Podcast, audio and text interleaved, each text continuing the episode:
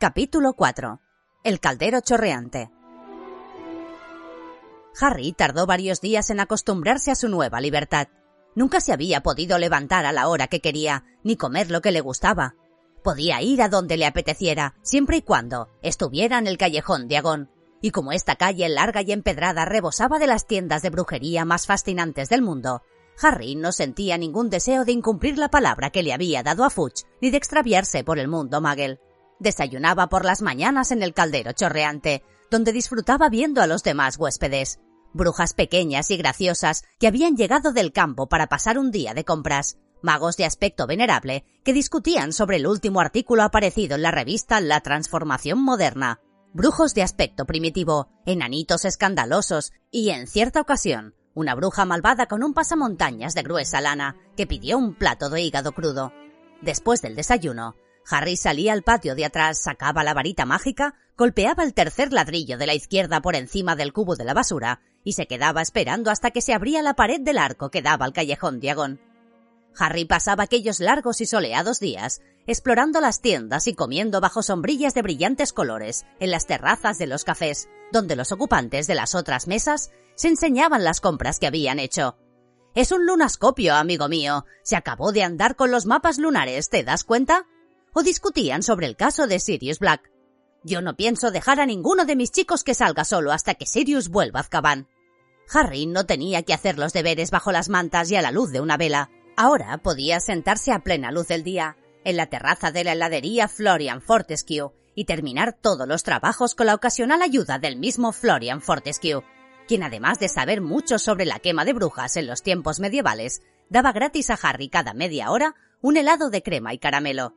Después de llenar el monedero con galeones de oro, sickles de plata y nuts de bronce de su cámara corazada de Gringotts, necesitó mucho dominio para no gastárselo todo enseguida.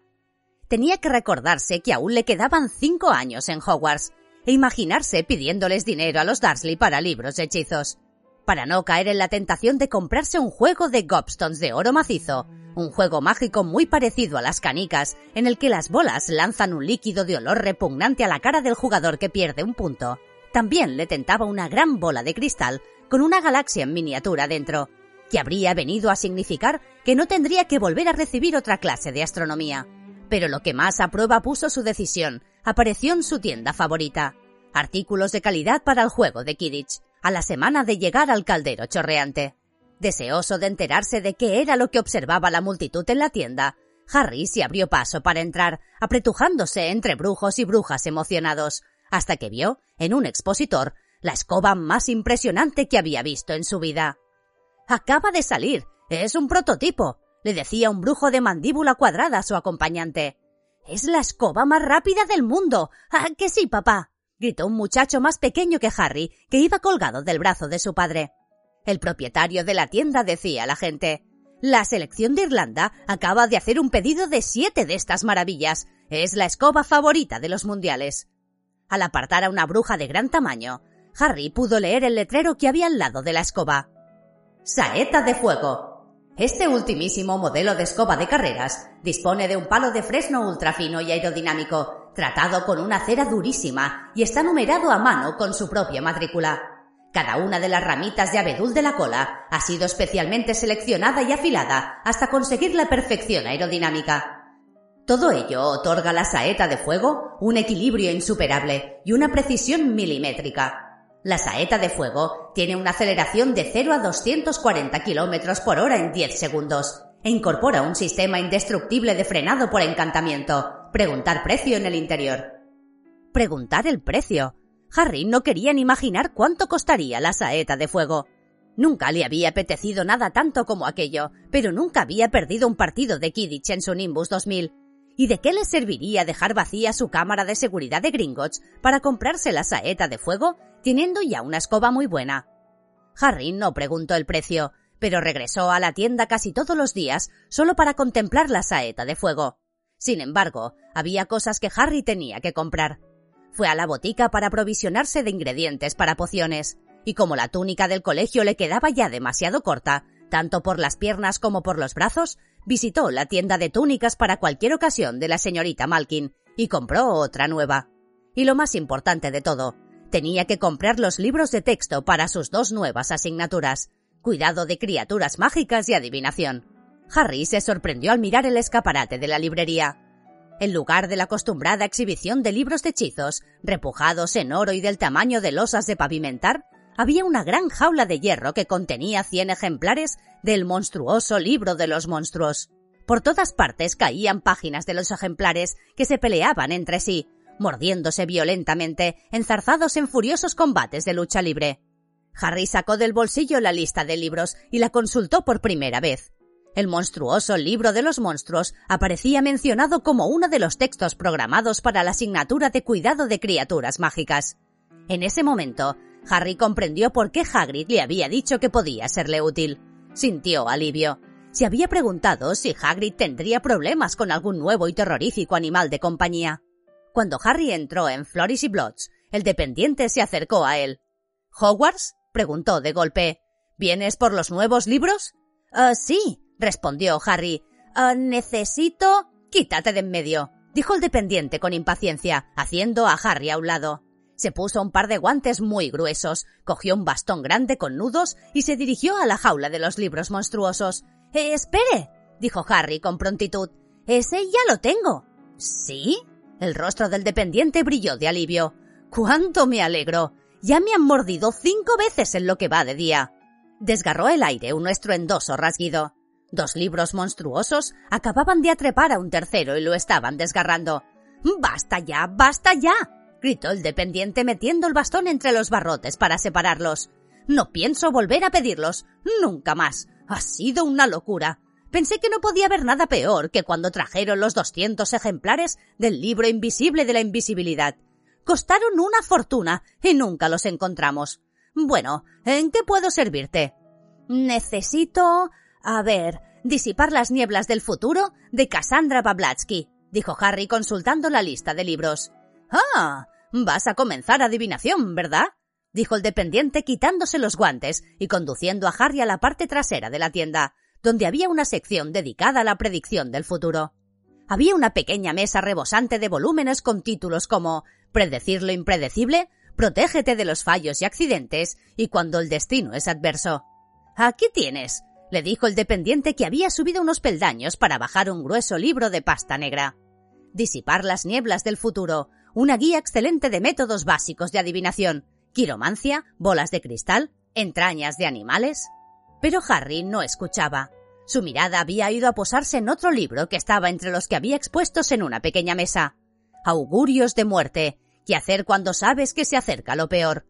Uh, yo en tu lugar no leería eso, dijo suavemente el dependiente al ver lo que Harry estaba mirando. Comenzarás a ver augurios de muerte por todos lados. Este libro consigue asustar al lector hasta matarlo de miedo. Pero Harry siguió examinando la portada del libro mostraba un perro negro, grande como un oso, con ojos brillantes. Le resultaba extrañamente familiar. El dependiente puso en las manos de Harry el ejemplar de disipar las nieblas del futuro. ¿Algo más? preguntó. Ah, sí, dijo Harry algo aturdido, apartando los ojos del perro y consultando la lista de libros. Ah, necesito ah, transformación nivel intermedio y libro reglamentario de hechizos curso tercero. Diez minutos después, Harry salió de Floris y Blots con sus nuevos libros bajo el brazo y volvió al caldero chorreante sin apenas darse cuenta de por dónde iba y chocando con varias personas. Subió las escaleras que llevaban a su habitación, entró en ella y arrojó los libros sobre la cama. Alguien la había hecho. Las ventanas estaban abiertas y el sol entraba a raudales. Harry oía los autobuses que pasaban por la calle Magel que quedaba detrás de él, fuera de la vista y el alboroto de la multitud invisible abajo en el callejón Diagón. Se vio reflejado en el espejo que había en el lavabo.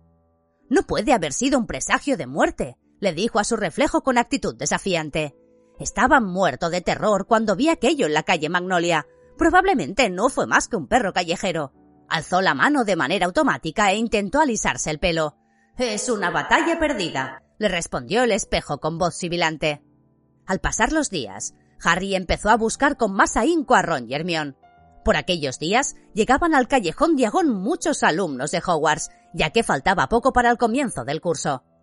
Harry se encontró a Simus Finnegan y Dean Thomas, compañeros de Gryffindor, en la tienda Artículos de Calidad para el juego del Kidditch, donde también ellos se comían con los ojos la saeta de fuego. Se tropezó también en la puerta de Floris y Blotts con el verdadero Neville Longbottom, un muchacho despistado de cara redonda. Harry no se detuvo para charlar. Neville parecía haber perdido la lista de los libros y su abuela, que tenía un aspecto temible, le estaba riñendo. Harry deseó que ella nunca se enterara de que él se había hecho pasar por su nieto cuando intentaba escapar del Ministerio de Magia. Harry despertó el último día de vacaciones pensando en que vería a Ron y al día siguiente en el expreso de Hogwarts. Se levantó, se vistió, fue a contemplar por última vez la saeta de fuego y se estaba preguntando dónde comería cuando alguien gritó su nombre. Entonces se volvió.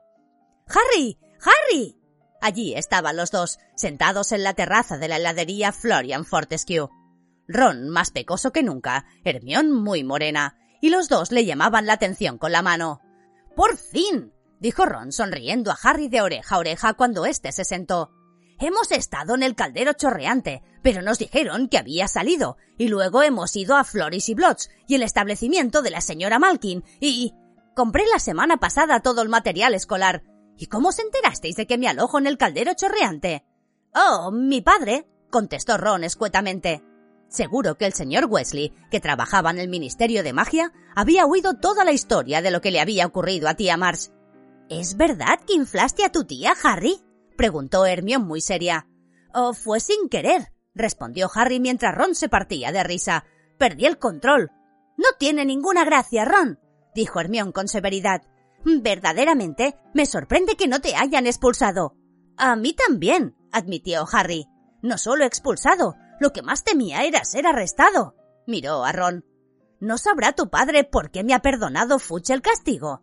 Probablemente porque eres tú. No puede ser ese el motivo. Encogió los hombros sin dejar de reírse. el famoso Harry Potter. No me gustaría enterarme de lo que me haría a mí el ministerio si se me ocurriera inflar a mi tía.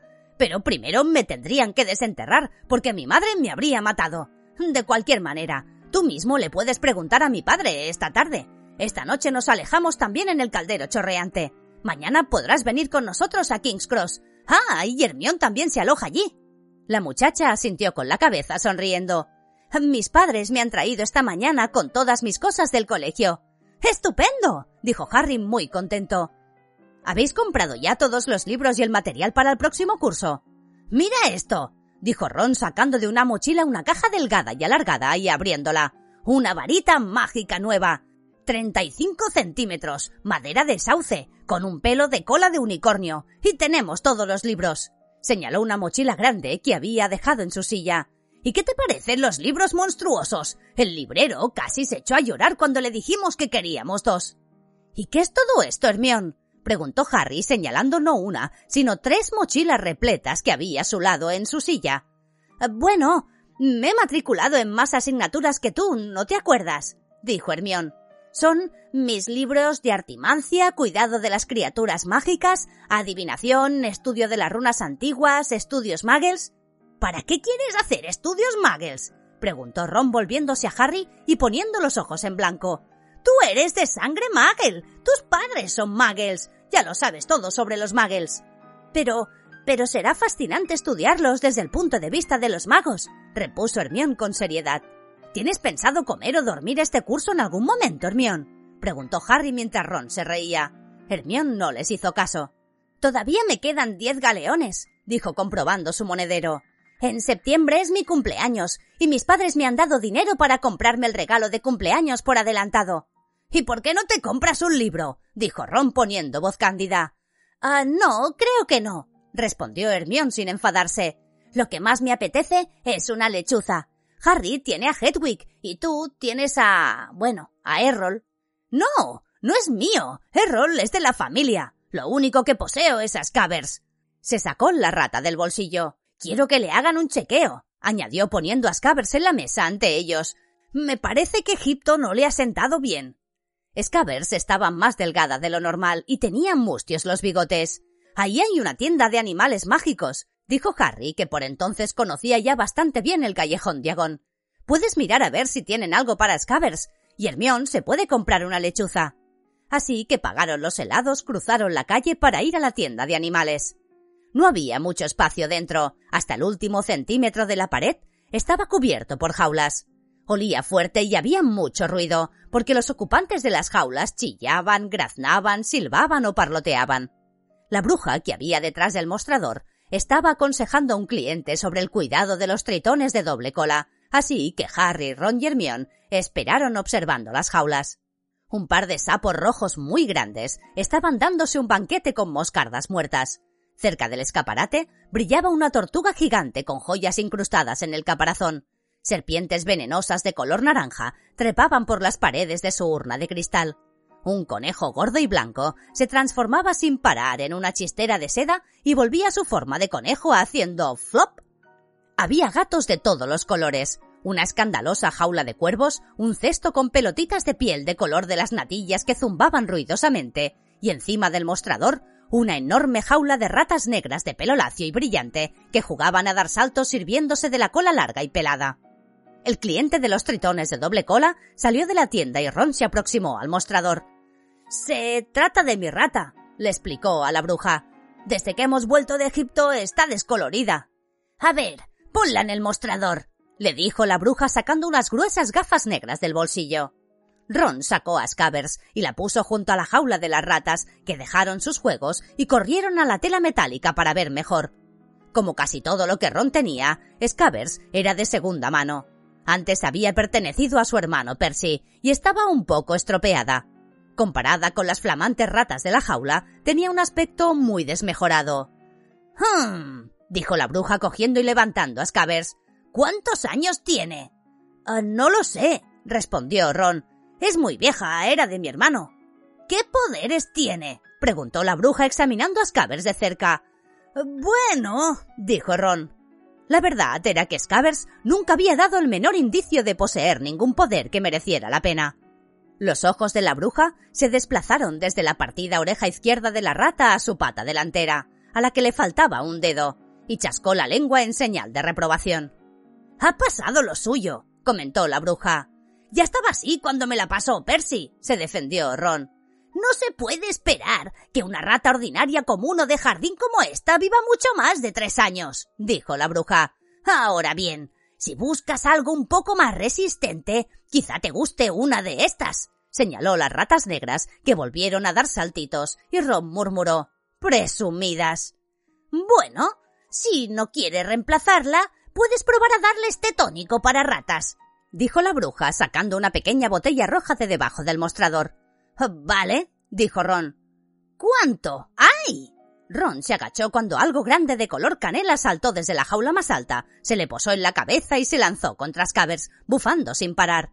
No, Crocshanks, no. gritó la bruja, pero Scabbers salió disparada de sus manos como una pastilla de jabón. Aterrizó despatarrada en el suelo y huyó hacia la puerta.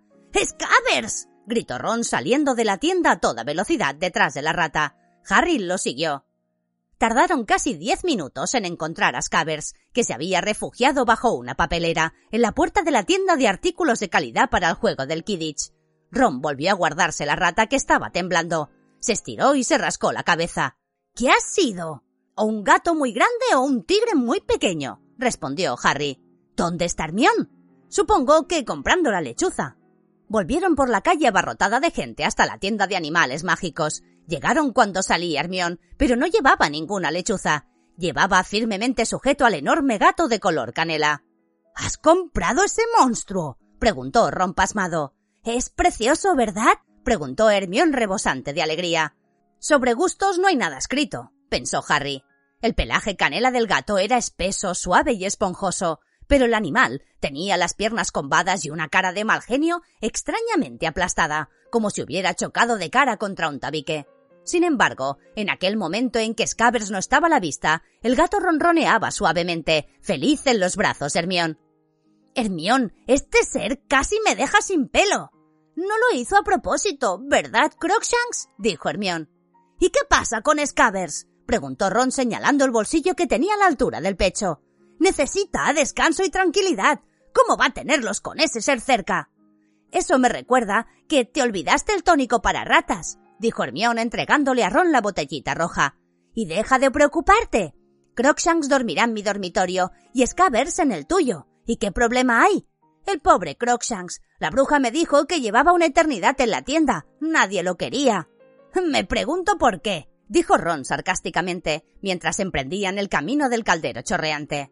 Encontraron al profesor Wesley sentado en el bar leyendo el profeta. Harry, dijo levantando la vista y sonriendo. ¿Cómo estás? Oh, bien, gracias, dijo Harry en el momento en el que él, Ron y Hermione llegaban con todas sus compras.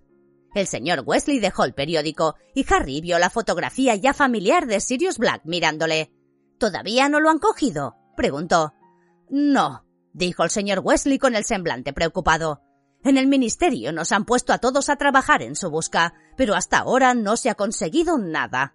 ¿Tendríamos una recompensa si lo atrapáramos? preguntó Ron. Estaría bien conseguir algo más de dinero. No seas absurdo, Ron, dijo el señor Wesley que, visto más de cerca, parecía muy tenso. Un brujo de trece años no va a atrapar a Black. Lo cogerán los guardianes de Azkaban, ya lo verás. En ese momento entró en el bar la señora Wesley, cargada con compras y seguida por los gemelos Fred y George, que iban a empezar quinto curso en Hogwarts, Percy, último premio anual, y Ginny, la menor de los Wesley. Ginny, que siempre se había sentido un poco cohibida en presencia de Harry, parecía aún más tímida de lo normal. Tal vez porque él le había salvado la vida en Hogwarts durante el último curso. Se puso colorada y murmuró Hola, sin mirarlo. Percy, sin embargo, le tendió la mano de manera solemne, como si él y Harry no se hubieran visto nunca, y le dijo Es un placer verte, Harry. Hola, Percy, contestó Harry tratando de contener la risa. Espero que estés bien, dijo Percy ceremoniosamente estrechándole la mano. Era como ser presentado al alcalde. Oh, muy bien, gracias. Harry, dijo Fred, quitando a Percy de en medio con un codazo y haciendo ante él una profunda reverencia. Es estupendo verte, chico. Maravilloso. dijo George haciendo un lado a Fred y cogiéndole la mano a Harry. Sencillamente increíble. Percy frunció el entrecejo. Ya vale, dijo la señora Wesley. Mamá. Dijo Fred como si acabara de verla, y también le estrechó la mano. Esto es fabuloso. He dicho que ya vale, dijo la señora Wesley, depositando sus compras sobre una silla vacía. Hola, Harry, cariño. Supongo que has oído ya todas nuestras emocionantes noticias. Señaló la insignia de plata recién estrenada que brillaba en el pecho de Percy. El segundo premio anual de la familia, dijo rebosante de orgullo. Y último, dijo Fred en un susurro. De eso no me cabe duda, dijo la señora Wesley, frunciendo de repente el entrecejo. Ya me he dado cuenta de que nos han hecho prefectos. ¿Para qué queremos ser prefectos? dijo George, a quien la sola idea parecía repugnarle. Le quitaría la vida a su lado divertido. Ginny se rió. ¿Quieres hacer el favor de darle a tu hermana mejor ejemplo? dijo cortante la señora Wesley. Ginny tiene otros hermanos para que le den buen ejemplo, respondió Percy con altivez. Voy a cambiarme para la cena. Se fue y George dio un suspiro. Intentamos encerrarlo en una pirámide, le dijo a Harry, pero mi madre nos descubrió. Aquella noche la cena resultó muy agradable. Tom, el tabernero, juntó tres mesas del comedor, y los siete Wesley, Harry y Hermione tomaron los cinco deliciosos platos de la cena. ¿Cómo iremos a King's Cross mañana, papá? preguntó Fred en el momento en que probaban un suculento pudín de chocolate. El ministerio pone a nuestra disposición un par de coches, respondió el señor Wesley. Todos lo miraron. ¿Por qué? preguntó Percy con curiosidad. Por ti, Percy, dijo George muy serio, y pondrán banderitas en el capó con las iniciales P A en ellas. Por presumido del año, dijo Fred. Todos, salvo Percy y la señora Wesley, soltaron una carcajada. ¿Por qué nos proporciona coches el ministerio, padre? preguntó Percy con voz de circunstancias. Ah, bueno, como ya no tenemos coche, me hacen ese favor, dado que soy funcionario. Lo dijo sin darle importancia, pero Harry notó que las orejas se le habían puesto coloradas como las de Ron cuando se azoraba. Menos mal, dijo la señora Wesley con voz firme. ¿Os dais cuenta de la cantidad de equipaje que lleváis entre unos y otros? ¡Qué buena estamparíais en el metro, Magel! Lo tenéis ya todo listo, ¿verdad? Ron no ha metido aún las cosas nuevas en el baúl, dijo Percy con tono de resignación. Las ha dejado todas encima de mi cama. Lo mejor es que vayas a preparar el equipaje, Ron porque mañana por la mañana no tendremos mucho tiempo, le reprendió la señora Wesley. Ron miró a Percy con cara de pocos amigos. Después de la cena, todos se sentían algo pesados y adormilados. Uno por uno, fueron subiendo las escaleras hacia las habitaciones para ultimar el equipaje del día siguiente. La habitación de Ron y Percy era contigua a la de Harry. Acababa de cerrar su baúl con llave cuando oyó voces de enfado a través de la pared y fue a ver qué ocurría. La puerta de la habitación 12 estaba entreabierta y Percy gritaba Estaba aquí, en la mesita. Me la quité para sacarle brillo. No la he tocado, te enteras. gritaba Ron a su vez. ¿Qué ocurre? preguntó Harry. Mi insignia de premio anual ha desaparecido, dijo Percy volviéndose a Harry. Lo mismo ha ocurrido con el tónico para ratas de Scabbers, añadió Ron, sacando las cosas de su baúl para comprobarlas. Puede que me lo haya olvidado en el bar. Tú no te muevas de aquí hasta que aparezca mi insignia, gritó Percy. Yo iré por lo de Scabbers. Ya he terminado de preparar el equipaje, dijo Harry a Ron. Harry se hallaba en mitad de las escaleras que estaban muy oscuras cuando oyó dos voces airadas que procedían del comedor. Tardó un segundo en reconocer que eran las de los padres de Ron. Se quedó dudando, porque no quería que ellos se dieran cuenta de que los había oído discutiendo, y el sonido de su propio nombre le hizo detenerse y luego acercarse a la puerta del comedor. No tiene ningún sentido ocultárselo, decía caloradamente el señor Wesley. Harry tiene derecho a saberlo. He intentado decírselo a Fudge, pero se empeña en tratar a Harry como a un niño. Y tiene trece años. Y... Arthur, la verdad le aterrorizaría, dijo la señora Wesley en voz muy alta. ¿Quieres de verdad enviar a Harry al colegio con esa espada de Damocles? Por Dios, está muy tranquilo sin saber nada. No quiero asustarlo, quiero prevenirlo, contestó el señor Wesley. Ya sabes cómo son Harry y Ron, que se escapan por ahí. Se han internado en el bosque prohibido dos veces, pero Harry no debe hacer lo mismo en este curso. Cada vez que pienso lo que podría haberle sucedido la otra noche, cuando se escapó de casa. Si el autobús noctámbulo no lo hubiera recogido, me juego lo que sea a que el ministerio lo hubiera encontrado muerto. Pero no está muerto, está bien, así que ¿de qué sirve?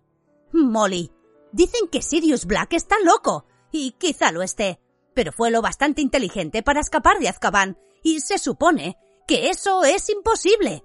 Han pasado tres semanas y no le han visto el pelo. Y me da igual todo lo que declara Fucha al profeta. No estamos más cerca de pillarlo que de inventar varitas mágicas que hagan los hechizos solas. Lo único que sabemos con seguridad es que Black va detrás.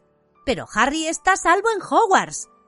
Pensábamos que Azkaban era una prisión completamente segura. Si Black es capaz de escapar de Azkaban, será capaz de entrar en Hogwarts pero nadie está realmente seguro de que Black vaya en pos de Harry. Se oyó un golpe y Harry supuso que el señor Wesley había dado un puñetazo en la mesa. Molly, ¿cuántas veces te tengo que decir que... que no lo han dicho en la prensa porque Fudge quería mantenerlo en secreto, pero Fudge fue a Azkaban la noche que Black se escapó. Los guardias le dijeron a Fudge que hacía tiempo que Black hablaba en sueños. Siempre decía las mismas palabras. Está en Hogwarts, está en Hogwarts. Black está loco. Molly quiere matar a Harry. Si me preguntas por qué, creo que Black piensa que con su muerte, quien tú sabes volverá al poder. Black lo perdió todo la noche en que Harry detuvo a quien tú sabes, y se ha pasado diez años solo en Azkaban, rumiando todo esto. Se hizo el silencio. Harry pegó aún más el oído a la puerta. Bien, Arthur, debes hacer lo que te parezca mejor. Pero te olvidas de Albus Dumbledore, Creo que nada le podría hacer daño en Hogwarts mientras él sea el director. Supongo que estará al corriente de todo esto. Por supuesto que sí. Tuvimos que pedirle permiso para que los guardias de Azkaban se apostaran en los accesos al colegio. No le hizo mucha gracia, pero accedió. ¿No le hizo gracia? ¿Por qué no si están ahí para atrapar a Black? Dumbledore no les tiene mucha simpatía a los guardias de Azkaban, respondió el señor Wesley con disgusto. Tampoco yo se la tengo si nos ponemos así. Pero cuando se trata con alguien como Black, hay que unir fuerzas con los que uno preferiría evitar. Si salvan a Harry, en ese caso, no volveré a decir nada contra ellos, dijo el señor Wesley con cansancio. Es tarde, Molly. Será mejor que subamos. Harry oyó mover las sillas. Tan sigilosamente como pudo, se alejó para no ser visto por el pasadizo que conducía al bar. La puerta del comedor se abrió, y segundos después, el rumor de pasos le indicó que los padres de Ron subían las escaleras. La botella de tónico para las ratas estaba bajo la mesa en la que se habían sentado. Harry esperó hasta oír cerrarse la puerta del dormitorio de los padres de Ron y volvió a subir por las escaleras con la botella. Fred y George estaban agazapados en la sombra del rellano de la escalera, partiéndose de risa al oír a Percy poniendo patas arriba la habitación que compartía con Ron, en busca de la insignia. La tenemos nosotros, le susurró Fred al oído. La hemos mejorado. En la insignia se leía ahora Premio Asnal. Harry lanzó una risa forzada. Le llevó a Ron el tónico para ratas, se encerró en la habitación y se echó en la cama. Así que Sirius Black iba tras él. Eso lo explicaba todo. Fuchs había sido indulgente con él porque estaba muy contento de haberlo encontrado con vida. Le había hecho prometer a Harry que no saldría del callejón de donde había un montón de magos para vigilarle, y había mandado dos coches del ministerio para que fueran todos a la estación al día siguiente, para que los Wesley pudieran proteger a Harry hasta que hubiera subido al tren. Harry estaba tumbado, escuchando los gritos amortiguados que provenían de la habitación de al lado, y se preguntó por qué no estaría más asustado. Sirius Black había matado a trece personas con un hechizo. Los padres de Ron, obviamente, pensaban que Harry se aterrorizaría al enterarse de la verdad. Pero Harry estaba completamente de acuerdo con la señora Wesley en que el lugar más seguro de la Tierra era aquel en el que estuviera Albus Dumbledore. ¿No decía siempre la gente que Dumbledore era la única persona que había inspirado miedo a Lord Voldemort? ¿No le daría a Black, siendo la mano derecha de Voldemort, tanto miedo como a este? Y además estaban los guardias de Azkaban, de los que hablaba todo el mundo. La mayoría de las personas les tenían un miedo irracional, y si estaban apostados alrededor del colegio, las posibilidades de que Black pudiera entrar parecían muy escasas. No, en realidad, lo que más preocupaba a Harry era que ya no tenía ninguna posibilidad de que le permitieran visitar Hogsmeade. Nadie quería dejarle abandonar la seguridad del castillo hasta que hubieran atrapado a Black. De hecho, Harry sospechaba de que vigilarían cada uno de sus movimientos hasta que hubiera pasado el peligro. Arrugó el ceño mirando el oscuro techo. Creían que no era capaz de cuidar de sí mismo. Había escapado tres veces de Lord Voldemort. No era un completo inútil. Sin querer, le vino a la mente la silueta animal que había visto entre las sombras en la calle Magnolia. ¿Qué hacer cuando sabes que se acerca lo peor? No me van a matar, dijo Harry en voz alta. Así me gusta, amigo, contestó el espejo con voz soñolienta. Capítulo 5. El Dementor. A la mañana siguiente, Tom despertó a Harry sonriendo como de costumbre con su boca desdentada y llevándole una taza de té. Harry se vistió y trataba de convencer a Hedwig de que volviera a la jaula cuando Ron abrió de golpe la puerta y entró enfadado poniéndose la camisa. Cuanto antes subamos al tren, mejor, dijo. Por lo menos en Hogwarts puedo alejarme de Percy. Ahora me acusa de haber manchado de té su foto de Penélope Clearwater. Ron hizo una mueca. Ya sabe, es su novia. Ha ocultado la cara bajo el marco porque su nariz ha quedado manchada. Tengo algo que contarte, comenzó Harry, pero lo interrumpieron Fred y George, que se asomaron a la habitación para felicitar a Ron por haber vuelto a enfadar a Percy. Bajaron a desayunar y encontraron al señor Wesley que leía la primera página del profeta con el entrecejo fruncido, y a la señora Wesley que hablaba con Ginny y Hermione de un filtro amoroso que había hecho de joven. Las tres se reían con risa floja. ¿Qué me ibas a contar? preguntó Ron a Harry cuando se sentaron. Ah, más tarde, murmuró Harry, al mismo tiempo que Percy irrumpía en el comedor. Con el ajetreo de la partida, Harry tampoco tuvo tiempo de hablar con Ron. Todos estaban muy ocupados bajando los baúles por la estrecha escalera del caldero chorreante y apilándolos en la puerta con Hedwig y Hermes, la lechuza de Percy, encaramadas en sus jaulas. Al lado de los baúles había un pequeño cesto de mimbre que bufaba ruidosamente. Vale, Crookshanks, susurró Hermione a través del mimbre. Te dejaré salir en el tren. No lo harás, dijo Ron terminantemente. Y la pobre Scabbers. Se señaló el bolsillo del pecho donde un bulto revelaba que Scabbers estaba ya acurrucada. El señor Wesley, que había guardado fuera los coches del ministerio, se asomó al interior. Aquí están, anunció. Vamos, Harry. El señor Wesley condujo a Harry a través del corto trecho de acera hasta el primero de los dos coches antiguos de color verde oscuro, los dos conducidos por brujos de mirada furtiva, con uniforme de terciopelo verde esmeralda. Sube, Harry, dijo el señor Wesley mirando a ambos lados de la calle llena de gente. Harry subió a la parte trasera del coche, y enseguida se reunieron con él Hermione y Ron, y para disgusto de Ron también Percy. El viaje hasta King's Cross fue muy tranquilo, comparado con el que Harry había hecho en el autobús noctámbulo. Los coches del Ministerio de Magia parecían bastante normales, aunque Harry vio que podían deslizarse por huecos que no podía haber traspasado el coche nuevo de la empresa de tío Vernon. Llegaron a King's Cross con 20 minutos de adelanto. Los conductores del ministerio les consiguieron carritos, descargaron los baúles, saludaron al señor Wesley y se alejaron, poniéndose, sin que se supiera cómo, en cabeza de una hilera de coches parados en el semáforo. El señor Wesley se mantuvo muy pegado a Harry durante todo el camino de la estación. Bien, pues, propuso mirándolos a todos. Como somos muchos, vamos a entrar de dos en dos. Yo pasaré primero con Harry. El señor Wesley fue hacia la barrera que había entre los andenes 9 y 10, empujando el carrito de Harry y, según parecía, muy interesado por el Intercity 125 que acababa de entrar por la vía 9. Dirigiéndole a Harry una elocuente mirada, se apoyó contra la barrera como sin querer. Harry lo imitó.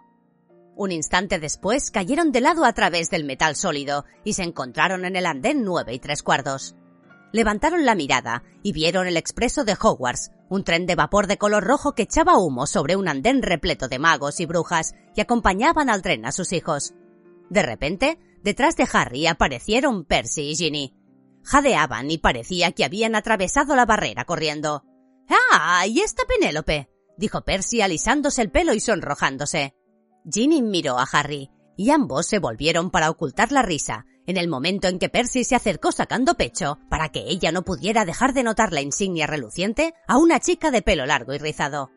Después de que Hermione y el resto de los Weasley se reunieran con ellos, Harry y el señor Weasley se abrieron paso hasta el final del tren, pasaron ante compartimientos repletos de gente y llegaron finalmente a un vagón que estaba casi vacío. Subieron los baúles, pusieron a Hedwig y a Crookshanks en la rejilla portaequipajes y volvieron a salir para despedirse de los padres de Ron.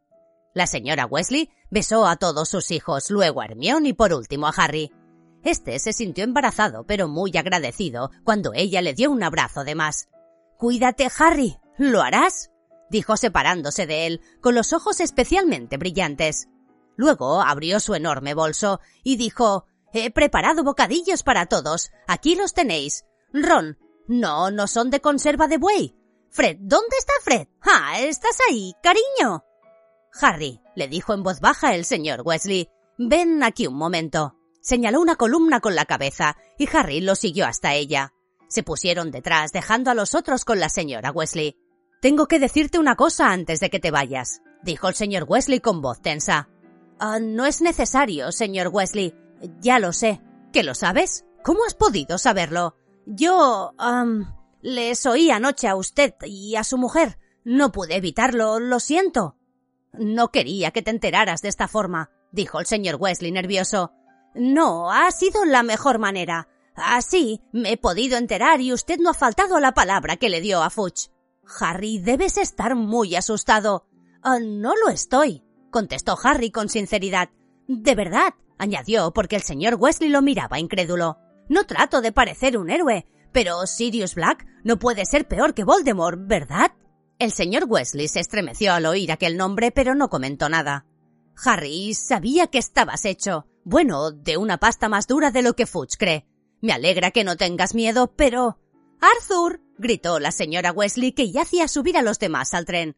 Arthur. ¿Qué haces? Está a punto de irse. Ya vamos, Molly. dijo el señor Wesley, pero se volvió a Harry y siguió hablando, más bajo y más aprisa. Escucha, quiero que me des tu palabra ¿De que seré un buen chico y me quedaré en el castillo? preguntó Harry con tristeza. No exactamente, respondió el señor Wesley más serio que nunca. Harry, prométeme que no irás en busca de Black. Harry lo miró fijamente. ¿Qué? Se oyó un potente silbido y pasaron unos guardias cerrando todas las puertas del tren. Prométeme, Harry, dijo el señor Wesley hablando aún más aprisa. Que ocurra lo que ocurra, ¿Por qué iba yo a ir detrás de alguien que sé que quiere matarme? preguntó Harry sin comprender. Prométeme que oigas lo que oigas. Arthur, da prisa. gritó la señora Wesley. Salía a vapor del tren. Este había comenzado a moverse. Harry corrió hacia la puerta del vagón y Ron la abrió y se echó atrás para dejarle paso. Se asomaron por la ventanilla y dijeron adiós con la mano a los padres de los Wesley, hasta que el tren dobló una curva y se perdieron de vista.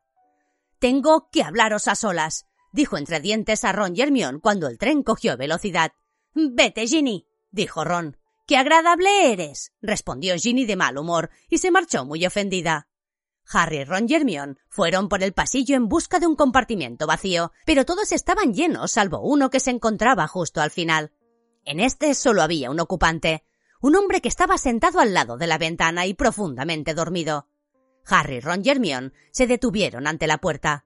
El expreso de Hogwarts estaba reservado para estudiantes y nunca habían visto un adulto en él, salvo la bruja que llevaba el carrito de la comida.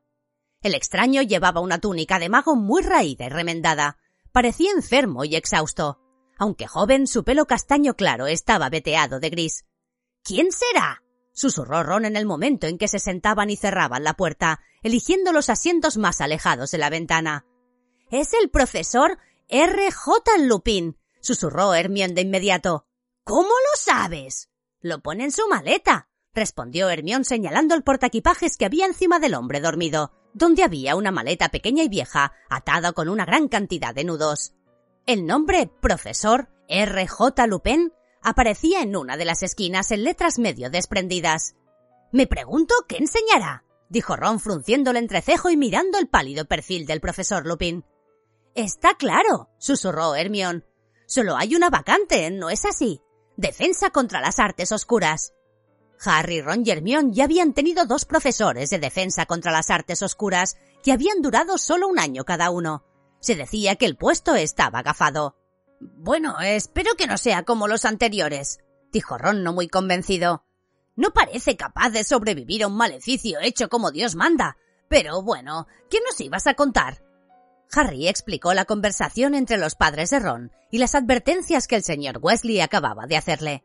Cuando terminó, Ron parecía atónito y Hermión se tapaba la boca con las manos. Las apartó para decir Sirius Black escapó para ir detrás de ti. Oh, Harry, tendrás que tener muchísimo cuidado. No vayas en busca de problemas. Yo no busco problemas, respondió Harry molesto. Los problemas normalmente me encuentran a mí. ¿Qué tonto tendría que ser Harry para ir detrás de un chalado que quiere matarlo? exclamó Ron temblando. Se tomaron la noticia peor de lo que Harry había esperado. Tanto Ron como Hermión parecían tenerle a Black más miedo que él. Nadie sabe cómo se ha escapado de Azkaban, dijo Ron incómodo. Es el primero, y estaba en régimen de alta seguridad. Pero lo atraparán, ¿a que sí? dijo Hermión convencida. Bueno, están buscándolo también todos los muggles. ¿Qué es ese ruido? preguntó de repente Ron. De algún lugar llegaba un leve silbido. Miraron por el compartimento. Viene de tu baúl, Harry, dijo Ron poniéndose en pie y alcanzando el portaequipajes. Un momento después había sacado el chivatoscopio de bolsillo de entre la túnica de Harry. Daba vueltas muy aprisa sobre la palma de la mano de Ron, brillando muy intensamente. ¿Esto es un chivatoscopio? preguntó Hermión con interés levantándose para verlo mejor. Ah, sí, pero claro, es de los más baratos, dijo Ron. Se puso como loco cuando lo até a la pata de Errol para enviárselo a Harry. ¿No hacías nada malo en ese momento? preguntó Hermión con perspicacia. No. Ah, bueno, no debía utilizar a Errol. Ya sabes que no está preparado para viajes largos, pero ¿de qué otra manera hubiera podido hacerle llegar a Harry el regalo?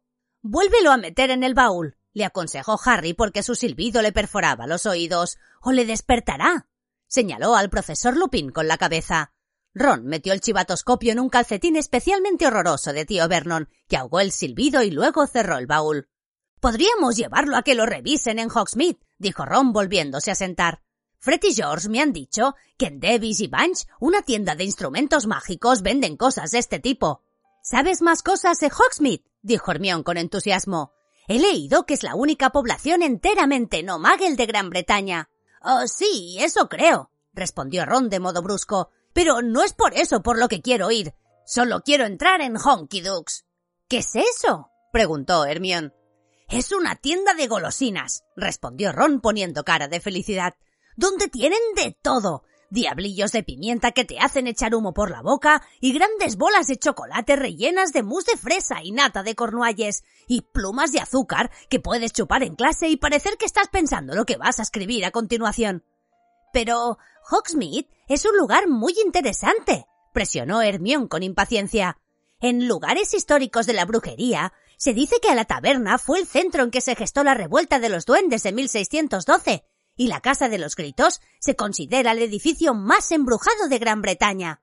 ¿Y y enormes bolas de helado que te levantan unos centímetros del suelo mientras les das lengüetazos. Continuó Ron, que no oía nada de lo que decía Hermión. Hermión se volvió hacia Harry. ¿No será estupendo salir del colegio para explorar Hogsmeade? Oh, supongo que sí, respondió Harry apesadumbrado. Ya me lo contaréis cuando lo hayáis descubierto. ¿Qué quieres decir? preguntó Ron. Yo no puedo ir. Los Dursley no firmaron la autorización y Fudge tampoco quiso hacerlo. Ron se quedó horrorizado. ¿Que no puedes venir? Pero hay que buscar la forma. McGonagall o algún otro te dará permiso. Harry se rió con sarcasmo. La profesora McGonagall, jefa de la casa Gryffindor, era muy estricta. Podemos preguntar a Fred y George. Ellos conocen todos los pasadizos secretos para salir del castillo. ¡Ron! lo interrumpió Hermión. Creo que Harry no debería andar saliendo del colegio a escondidas estando suelto Black. Ya. Supongo que eso es lo que dirá McGonagall cuando le pida el permiso, observó Harry. Pero si nosotros estamos con él, Black no se atreverá. No digas tontería, Ron, interrumpió Hermión. Black ha matado un montón de gente en mitad de una calle concurrida. ¿Cree realmente que va a dejar de atacar a Harry porque estemos con él?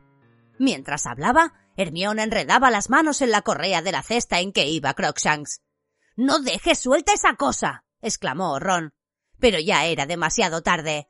Crookshanks saltó con ligereza de la cesta, se desperezó, bostezó y se subió de un brinco a las rodillas de Ron. El bulto del bolsillo de Ron estaba temblando y él se quitó al gato de encima, dándole un empujón irritado. ¡Apártate de aquí! ¡No, Ron! exclamó Hermión con enfado. Ron estaba a punto de responder cuando el profesor Lupin se movió. Lo miraron con aprensión, pero él se limitó a volver la cabeza hacia el otro lado, con la boca todavía ligeramente abierta y siguió durmiendo. El expreso de Hogwarts seguía hacia el norte sin detenerse, y el paisaje que se veía por las ventanas se fue volviendo más agreste y oscuro mientras aumentaban las nubes. A través de la puerta del compartimiento se veía pasar gente hacia uno y otro lado. Crookshanks se había instalado en un asiento vacío, con su cara aplastada vuelta hacia Ron, y tenía los ojos amarillentos fijos en su bolsillo superior. A la una en punto llegó la bruja regordeta que llevaba el carrito de la comida. ¿Crees que deberíamos despertarlo? preguntó Ron, incómodo, señalando al profesor Lupin con la cabeza. Por su aspecto, creo que le vendría bien tomar algo. Hermione se aproximó cautelosamente al profesor Lupin. ¿Eh, profesor? dijo. Ah, disculpe, profesor. El dormido no se inmutó. No te preocupes, querida, dijo la bruja entregándole a Harry unos pasteles con forma de caldero. Si se despierta con hambre, estaré en la parte delantera con el maquinista. Está dormido, ¿verdad? dijo Ron en voz baja, cuando la bruja cerró la puerta del compartimiento. Quiero decir que no está muerto, claro. No, no, respira, susurró Hermione, cogiendo el pastel en forma de caldero que le alargaba Harry. Tal vez no fuera un ameno compañero de viaje, pero la presencia del profesor Lupin en el compartimiento tenía su lado bueno. A media tarde, cuando empezó a llover y la lluvia emborronaba las colinas, volvieron a oír a alguien por el pasillo, y las tres personas a la que tenían menos aprecio aparecieron en la puerta. Draco Malfoy y sus dos amigotes, Vincent Crabbe y Gregory Goyle. Draco Malfoy y Harry se habían convertido en enemigos desde que se conocieron en su primer viaje en tren a Hogwarts. Malfoy, que tenía la cara pálida, puntiaguda y como de asco, pertenecía a la casa Slytherin. Era buscador en el equipo de Kidditch Slytherin, el mismo puesto que tenía Harry en el de Gryffindor. Crabble y Goyle parecían no tener otro objeto en la vida que hacer lo que quisiera Malfoy. Los dos eran corpulentos y musculosos. Crabble era el más alto y llevaba un corte de pelo de tazón y tenía el cuello muy grueso. Goyle llevaba el pelo corto y erizado y tenía brazos de gorila. Bueno, mirad quiénes están aquí, dijo Malfoy con su habitual manera de hablar, arrastrando las palabras. Abrió la puerta del compartimiento. El chalado y la rata. Crabble y Goyle se rieron como bobos. He oído que tu padre por fin ha tocado oro este verano, dijo Malfoy. ¿No se habrá muerto tu madre del susto? Ron se levantó tan aprisa que tiró al suelo el cesto de Crookshanks. El profesor Lupin roncó. ¿Quién es ese? preguntó Malfoy dando un paso atrás en cuanto se percató de la presencia de Lupin. Un nuevo profesor, contestó Harry, que se había levantado también por si tenía que sujetar a Ron. ¿Qué decías, Malfoy? Malfoy entornó sus ojos claros. No era tan idiota como para pelearse delante de un profesor. Vámonos, murmuró a Crabble y Goyle con rabia, y desaparecieron. Harry y Ron volvieron a sentarse. Ron se frotaba los nudillos. No pienso aguantarle nada a Malfoy este curso, dijo enfadado. Lo digo en serio. Si hace otro comentario así sobre mi familia, le cogeré la cabeza y. Ron hizo un gesto violento. Cuidado, Ron. susurró Hermión señalando al profesor Lupin. Cuidado. Pero el profesor Lupin seguía profundamente dormido. La lluvia arreciaba a medida que el tren avanzaba hacia el norte. Las ventanillas eran ahora de un gris brillante que se oscurecía poco a poco, hasta que encendieron las luces que había a lo largo del pasillo y en el techo de los compartimentos. El tren traqueteaba, la lluvia golpeaba contra las ventanas y el viento rugía, pero el profesor Lupin seguía durmiendo. Debemos de estar llegando, dijo Ron inclinándose hacia adelante para mirar a través del reflejo del profesor Lupin por la ventanilla, ahora completamente negra. Acababa de decirlo cuando el tren empezó a reducir la velocidad. Estupendo, dijo Ron levantándose y yendo con cuidado hacia el otro lado del profesor Lupin para ver algo fuera del tren. Me muero de hambre. ¿Tengo unas ganas de que empiece el banquete? No podemos haber llegado aún, dijo Hermión mirando el reloj. Entonces, ¿por qué nos detenemos? El tren iba cada vez más despacio. A medida que el ruido de los pistones se amortiguaba, el viento y la lluvia sonaban con más fuerza contra los cristales. Harry, que era el que estaba más cerca de la puerta, se levantó para mirar por el pasillo. Por todo el vagón se asomaban cabezas curiosas. El tren se paró con una sacudida y distintos golpes testimoniaron que algunos baúles se habían caído de los portaequipajes. A continuación, sin previo aviso, se apagaron todas las luces y quedaron sumidos en una oscuridad total. ¿Qué sucede? dijo detrás de Harry la voz de Ron. ¡Ay! gritó Hermión. ¡Me has pisado, Ron! Harry volvió a tientas a su asiento. ¿Habremos tenido una avería? Ah, no sé. Se oyó el sonido que produce la mano frotando un cristal mojado, y Harry vio la silueta negra y borrosa de Ron que limpiaba el cristal y miraba fuera. Algo pasa ahí fuera, dijo Ron. Creo que está subiendo gente. La puerta del compartimiento se abrió de repente y alguien cayó sobre las piernas de Harry haciéndole daño. Ah, perdona. ¿Tienes alguna idea de lo que pasa? ¡Ay, lo siento! Hola, Neville, dijo Harry tanteando en la oscuridad y tirando hacia arriba de la capa de Neville. Harry, ¿eres tú? ¿Qué sucede? No tengo ni idea. Ven, siéntate. Se oyó un bufido y un chillido de dolor. Neville se había sentado sobre Crocshanks. Voy a preguntarle al maquinista qué sucede. Harry notó que pasaba por su lado. Oyó abrirse de nuevo la puerta y después un golpe y dos fuertes chillidos de dolor. ¿Quién eres? ¿Quién eres? ¿Ginny?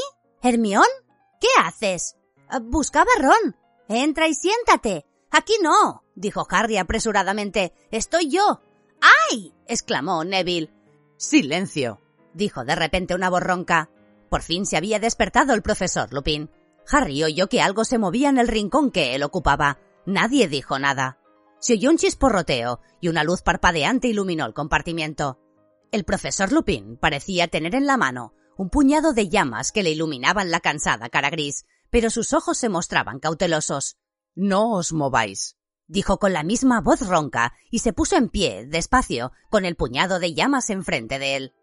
La puerta se abrió lentamente antes de que Lupin pudiera alcanzarla. De pie en el umbral, iluminado por las llamas que tenía Lupin en la mano, había una figura cubierta con una capa y que llegaba hasta el techo. Tenía la cara completamente oculta por una capucha. Harry miró hacia abajo y lo que vio le hizo contraer el estómago. De la capa surgía una mano gris, viscosa y con pústulas, como algo que estuviera muerto y se hubiera corrompido bajo el agua. Solo estuvo a la vista una fracción de segundo, como si el ser que se ocultaba bajo la capa hubiera notado la mirada de Harry. La mano se metió entre los pliegues de la tela negra. Entonces aspiró, larga, lenta, ruidosamente, como si quisiera succionar algo más que aire. Un frío intenso se extendió por encima de todos. Harry fue consciente del aire que retenía en el pecho. El frío penetró más allá de su piel, le penetró en el pecho, en el corazón. Los ojos de Harry se quedaron en blanco. No podía ver nada. Se ahogaba de frío. Oyó correr agua. Algo lo arrastraba hacia abajo y el rugido del agua se hacía más fuerte. Y entonces, a lo lejos, oyó unos aterrorizados gritos de súplica. Quería ayudar a quien fuera. Intentó mover los brazos, pero no pudo. Una niebla espesa y blanca lo rodeaba. y también estaba dentro de él. Harry, Harry, ¿estás bien? Alguien le daba palmadas en la cara. ¿Qué? Harry abrió los ojos. Sobre él había algunas luces y el suelo temblaba. El expreso de Hogwarts se ponía en marcha y la luz había vuelto. Por lo visto había resbalado del asiento y caído al suelo. Ron y Hermione estaban arrodillados a su lado y por encima de ellos vio a Neville y al profesor Lupin mirándolo. Harry sentía ganas de vomitar. Al levantar la mano para subirse las gafas, notó su cara cubierta por un sudor frío. Ron y Hermione lo ayudaron a levantarse y a sentarse en el asiento. ¿Te encuentras bien? preguntó Ron asustado. Oh, sí, dijo Harry mirando rápidamente hacia la puerta. El ser encapuchado había desaparecido. ¿Qué, qué ha sucedido? ¿Dónde está ese. ese ser? ¿Quién gritaba? No gritaba nadie, respondió Ron aún más asustado. Harry examinó el compartimiento iluminado. Ginny y Neville lo miraron muy pálidos. Pero. pero he oído gritos. Todos se sobresaltaron al oír un chasquido. El profesor Lupin partía en trozos una tableta de chocolate. Toma, le dijo a Harry entregándole un trozo especialmente grande. Cómetelo, te ayudará. Harry cogió el chocolate pero no se lo comió. ¿Qué, era ese ser? le preguntó a Lupin. Un dementor, respondió Lupin repartiendo el chocolate entre los demás. Era uno de los dementores de Azkaban. Todos lo miraron. El profesor Lupin arrugó el envoltorio vacío de la tableta de chocolate y se lo guardó en el bolsillo. Coméoslo, insistió. Os vendrá bien. Disculpadme, tengo que hablar con el maquinista. Pasó por delante de Harry y desapareció por el pasillo. ¿Seguro que estás bien, Harry? Preguntó Hermión con preocupación mirando a Harry. No, no entiendo. ¿Qué ha sucedido? preguntó Harry secándose el sudor de la cara. Ah, bueno, ese ser, el dementor, se quedó ahí mirándonos. Es decir, creo que nos miraba porque no pude verle la cara. Y tú. tú. Creí que te estaba dando un ataque o algo así, dijo Ron, que parecía todavía asustado.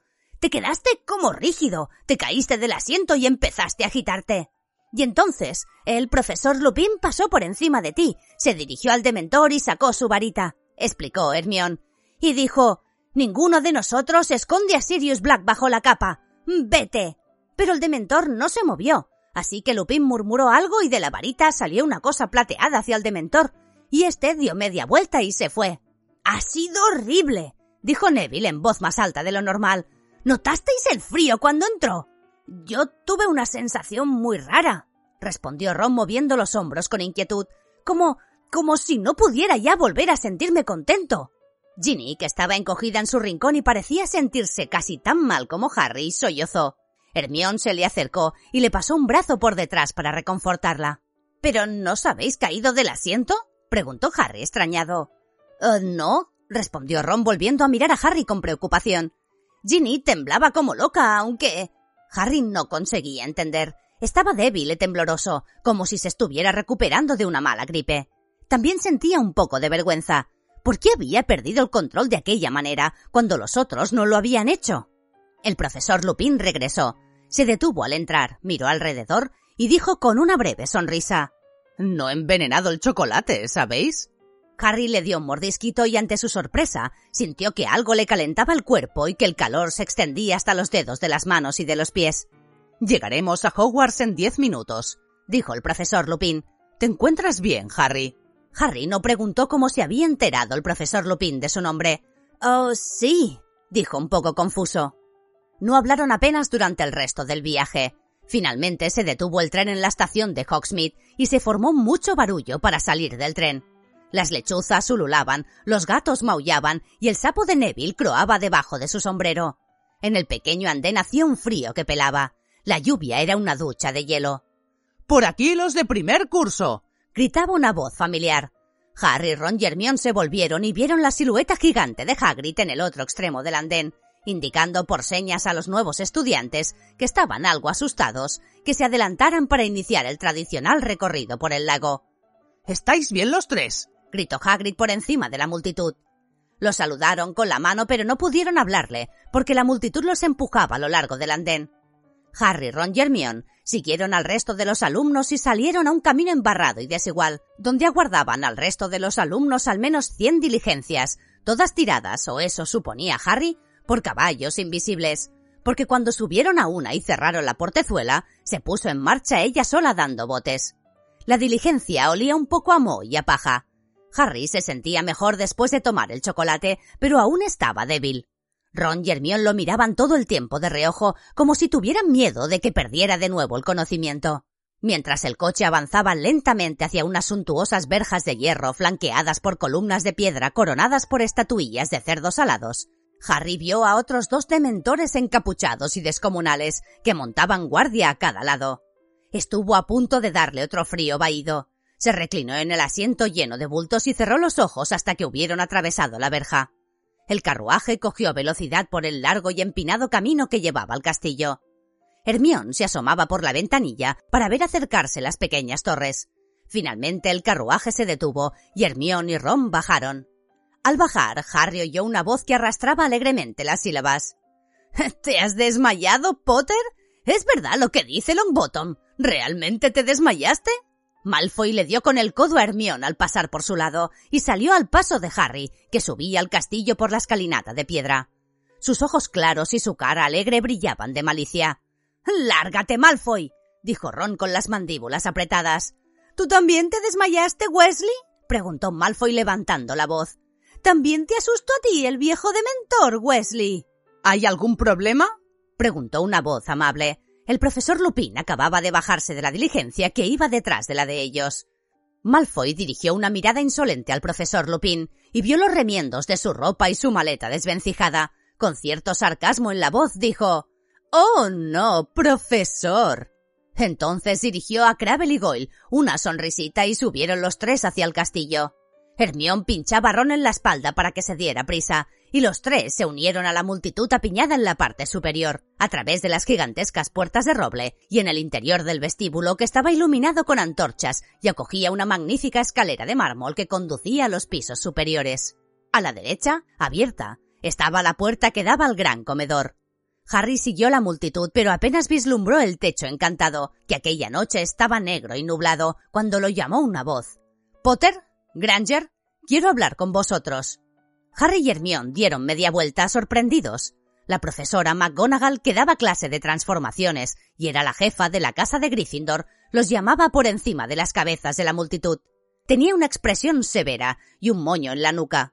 Sus penetrantes ojos se enmarcaban en unas gafas cuadradas. Harry se abrió camino hasta ella con cierta dificultad y un poco de miedo. Había algo en la profesora McGonagall que solía hacer que Harry sintiera que había hecho algo malo. No tenéis que poner esa cara de asustados. Solo quiero hablar con vosotros en mi despacho, les dijo. Ve con los demás, Wesley. Ron se les quedó mirando mientras la profesora McGonagall se alejaba con Harry y Hermione de la bulliciosa multitud. La acompañaron a través del vestíbulo, subieron la escalera de mármol y recorrieron un pasillo. Ya en el despacho, una pequeña habitación que tenía una chimenea en la que ardía un fuego abundante y acogedor, hizo una señal a Harry y Hermione para que se sentaran. También ella se sentó detrás del escritorio y dijo de pronto El profesor Lupin ha enviado una lechuza comunicando que te sentiste indispuesto en el tren Potter.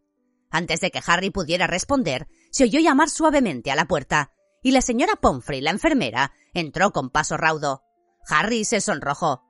Ya resultaba bastante embarazoso haberse desmayado o lo que le hubiera pasado, para que encima armaran aquel lío. Estoy bien, dijo. No necesito nada. Ah, eres tú, dijo la señora Pomfrey sin escuchar lo que le decían e inclinándose para mirarlo de cerca. Supongo que has estado otra vez metiéndote en algo peligroso. Ha sido un dementor, Poppy, dijo la profesora McGonagall. Cambiaron una mirada sombría y la señora Pomfrey chascó la lengua con reprobación. Ah, Poner dementores en un colegio, murmuró echando para atrás la silla de Harry y apoyando una mano en su frente. No será el primero que se desmaya. Sí, está empapado en sudor. Son seres terribles y el efecto que tienen en la gente que ya de por sí es delicada. Yo no soy delicado, repuso Harry ofendido. Oh, por supuesto que no, admitió distraídamente la señora Pomfrey tomándole el pulso. ¿Qué le prescribe? preguntó resueltamente la profesora McGonagall. ¿Guardar cama? ¿Debería pasar esta noche en la enfermería? Estoy bien, repuso Harry poniéndose en pie de un brinco. Le atormentaba pensar en lo que diría Malfoy si lo enviaban por aquello a la enfermería. Bueno, al menos tendría que tomar chocolate, dijo la señora Pomfrey, que intentaba examinar los ojos de Harry. Ya he tomado un poco. El profesor Lupin me lo dio, nos dio a todos. ¿Sí? dijo con aprobación la señora Pomfrey. Así que por fin tenemos un profesor de defensa contra las artes oscuras que conoce los remedios. ¿Estás seguro de que te sientes bien, Potter? preguntó la profesora McGonagall. Sí, dijo Harry. Muy bien. Haz el favor de esperar fuera mientras hablo un momento con la señorita Granger sobre su horario. Luego podremos bajar al banquete todos juntos. Harry salió al corredor con la señora Pomfrey que se marchó hacia la enfermería, murmurando algo para sí. Harry solo tuvo que esperar unos minutos. A continuación salió Hermión radiante de felicidad, seguida por la profesora McGonagall, y los tres bajaron las escaleras de mármol hacia el gran comedor. Estaba lleno de capirotes negros. Las cuatro mesas largas estaban llenas de estudiantes. Sus caras brillaban a la luz de miles de velas. El profesor Flitwick, que era un brujo bajito y con el pelo blanco, salió con un viejo sombrero y un taburete de tres patas. Nos hemos perdido la selección, dijo Hermione en voz baja. Los nuevos alumnos de Hogwarts obtenían casa por medio del sombrero seleccionador, que iba gritando el nombre de la casa más adecuada para cada uno. Gryffindor, Ravenclaw, Hufflepuff y Slytherin. La profesora McGonagall se dirigió con paso firme a su asiento en la mesa de los profesores. Harry y Hermione se encaminaron en sentido contrario, hacia la mesa de Gryffindor, tan silenciosamente como les fue posible. La gente se volvía para mirarlos cuando pasaban por la parte trasera del comedor y algunos señalaban a Harry. Había corrido tan rápido la noticia de su desmayo delante del dementor. Él y Hermión se sentaron a ambos lados de Ron, que les había guardado los asientos. ¿De qué iba la cosa? le preguntó a Harry. Comenzó a explicarse en un susurro, pero entonces el director se puso en pie para hablar y Harry se calló. El profesor Dumbledore, aunque viejo, siempre daba la impresión de tener mucha energía. Su pelo plateado y su barba tenían más de medio metro de longitud, Llevaba gafas de media luna y tenía una nariz extremadamente curva. Solían referirse a él como el mayor mago de la época, pero no era por eso por lo que Harry le tenía tanto respeto. No se podía menos de confiar en Albus Dumbledore, y cuando Harry lo vio sonreír con franqueza a todos los estudiantes, se sintió tranquilo por primera vez desde que el dementor había entrado en el compartimiento del tren. Bienvenidos, dijo Dumbledore con la luz de la vela reflejándose en su barba. Bienvenidos a un nuevo curso en Hogwarts. Tengo algunas cosas que deciros a todos, y como una es muy seria, la explicaré antes de que nuestro excelente banquete os deje aturdidos.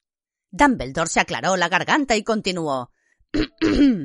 como todos sabéis, después del registro que ha tenido lugar en el expreso de Hogwarts, tenemos actualmente en nuestro colegio algunos dementores de Azkaban, que están aquí por asuntos relacionados con el Ministerio de Magia.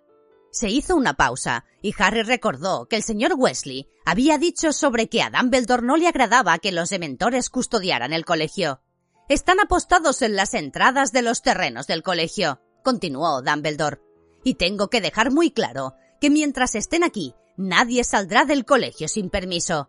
A los dementores no se les puede engañar con trucos o disfraces, ni siquiera con capas invisibles. Añadió como quien no quiere la cosa, y Harry y Ron se miraron. No está en la naturaleza de un dementor comprender ruegos o excusas. Por lo tanto, os advierto a todos y cada uno de vosotros que no debéis darles ningún motivo para que os hagan daño.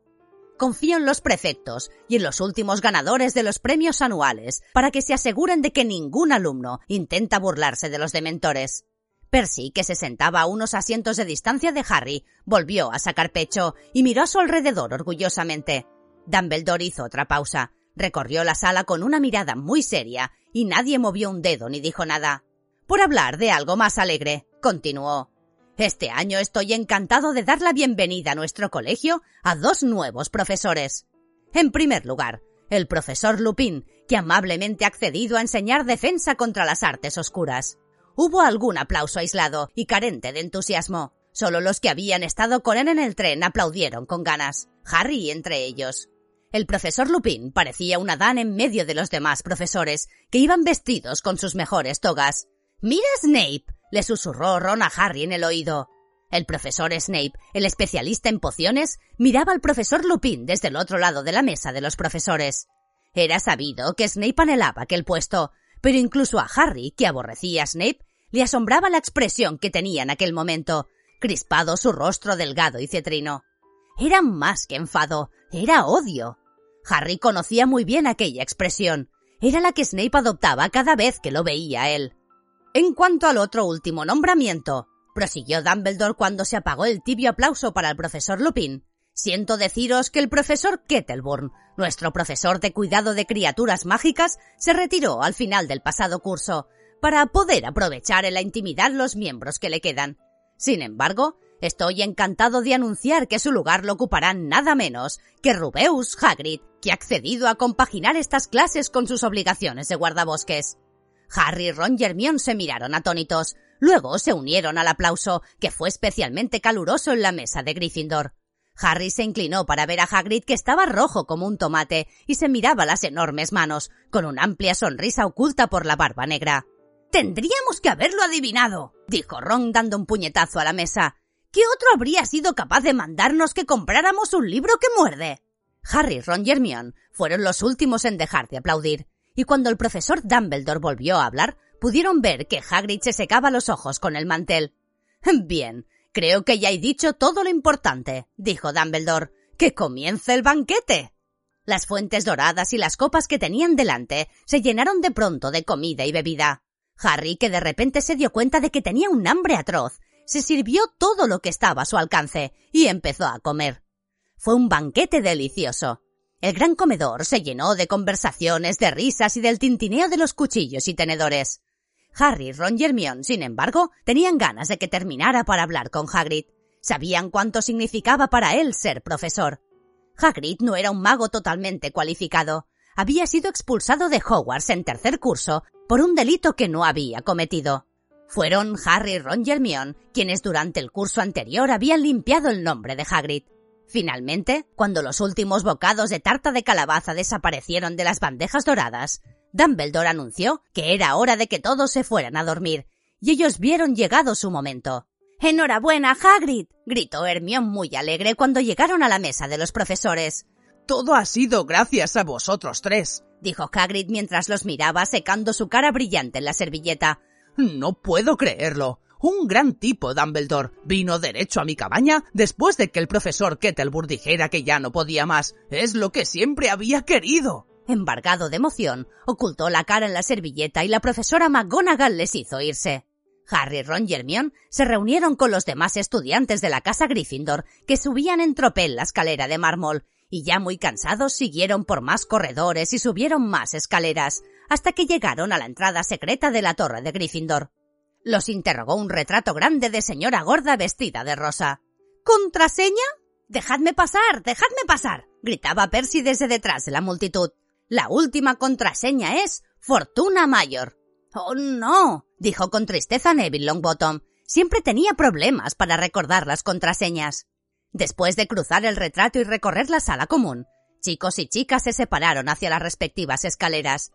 Harry subió la escalera de caracol sin otro pensamiento que la alegría de estar otra vez en Hogwarts.